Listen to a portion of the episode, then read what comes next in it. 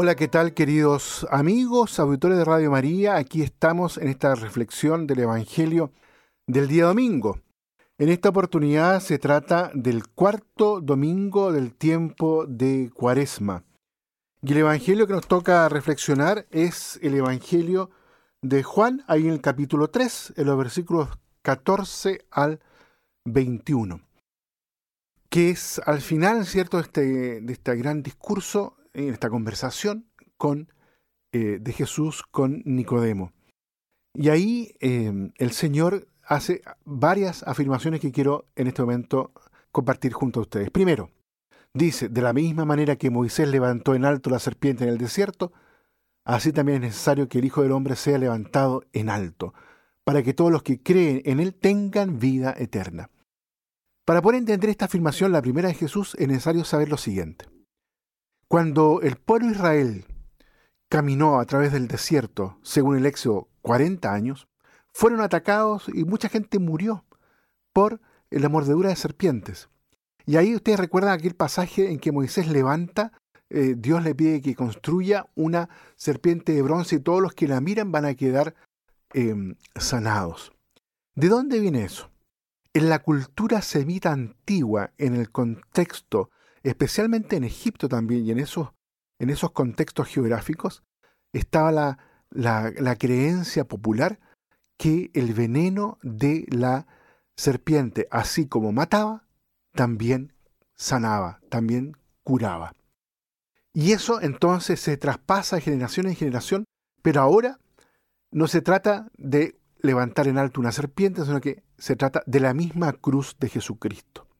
En el fondo es la cruz de Cristo, es Cristo, o mejor dicho, es Cristo en alto quien regala la vida eterna.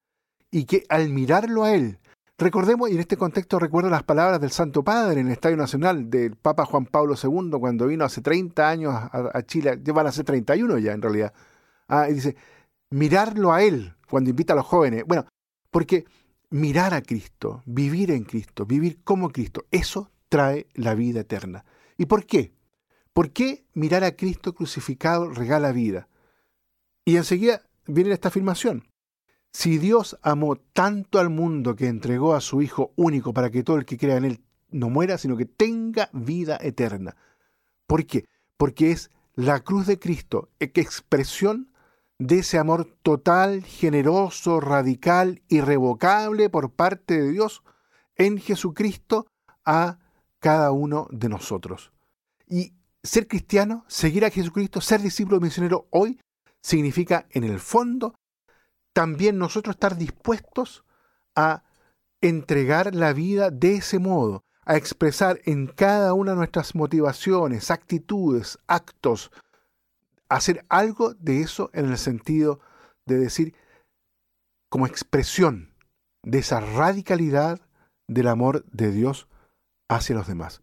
Cada uno de nosotros, queridos auditores, ha sido regalado como camino, expresión y seguro de ese amor radical y total e irrevocable del amor que tiene Dios por nosotros. Se expresa en el amor de la madre, se expresa en el amor del padre, se expresa en el amor de los hermanos. No en forma automática, pero sí puede ser una hermosa oportunidad. Que tú en el amor de tu madre, en, ese amor incondicional que tienen especialmente las madres, se expresa eso que dice el evangelista de Dios. Tanto amó Dios al mundo que entregó a su único hijo, para el que crea en él no muera, sino que tenga vida. En el amor de la madre, por ejemplo, se expresa esa radicalidad del amor de Dios. Muy bien, queridos auditores, dejamos hasta aquí la reflexión. El Evangelio es mucho más rico, pero creo que con eso ya tenemos una buena, yo diría, alimento para este día domingo. Que Dios los bendiga a todos y a cada uno.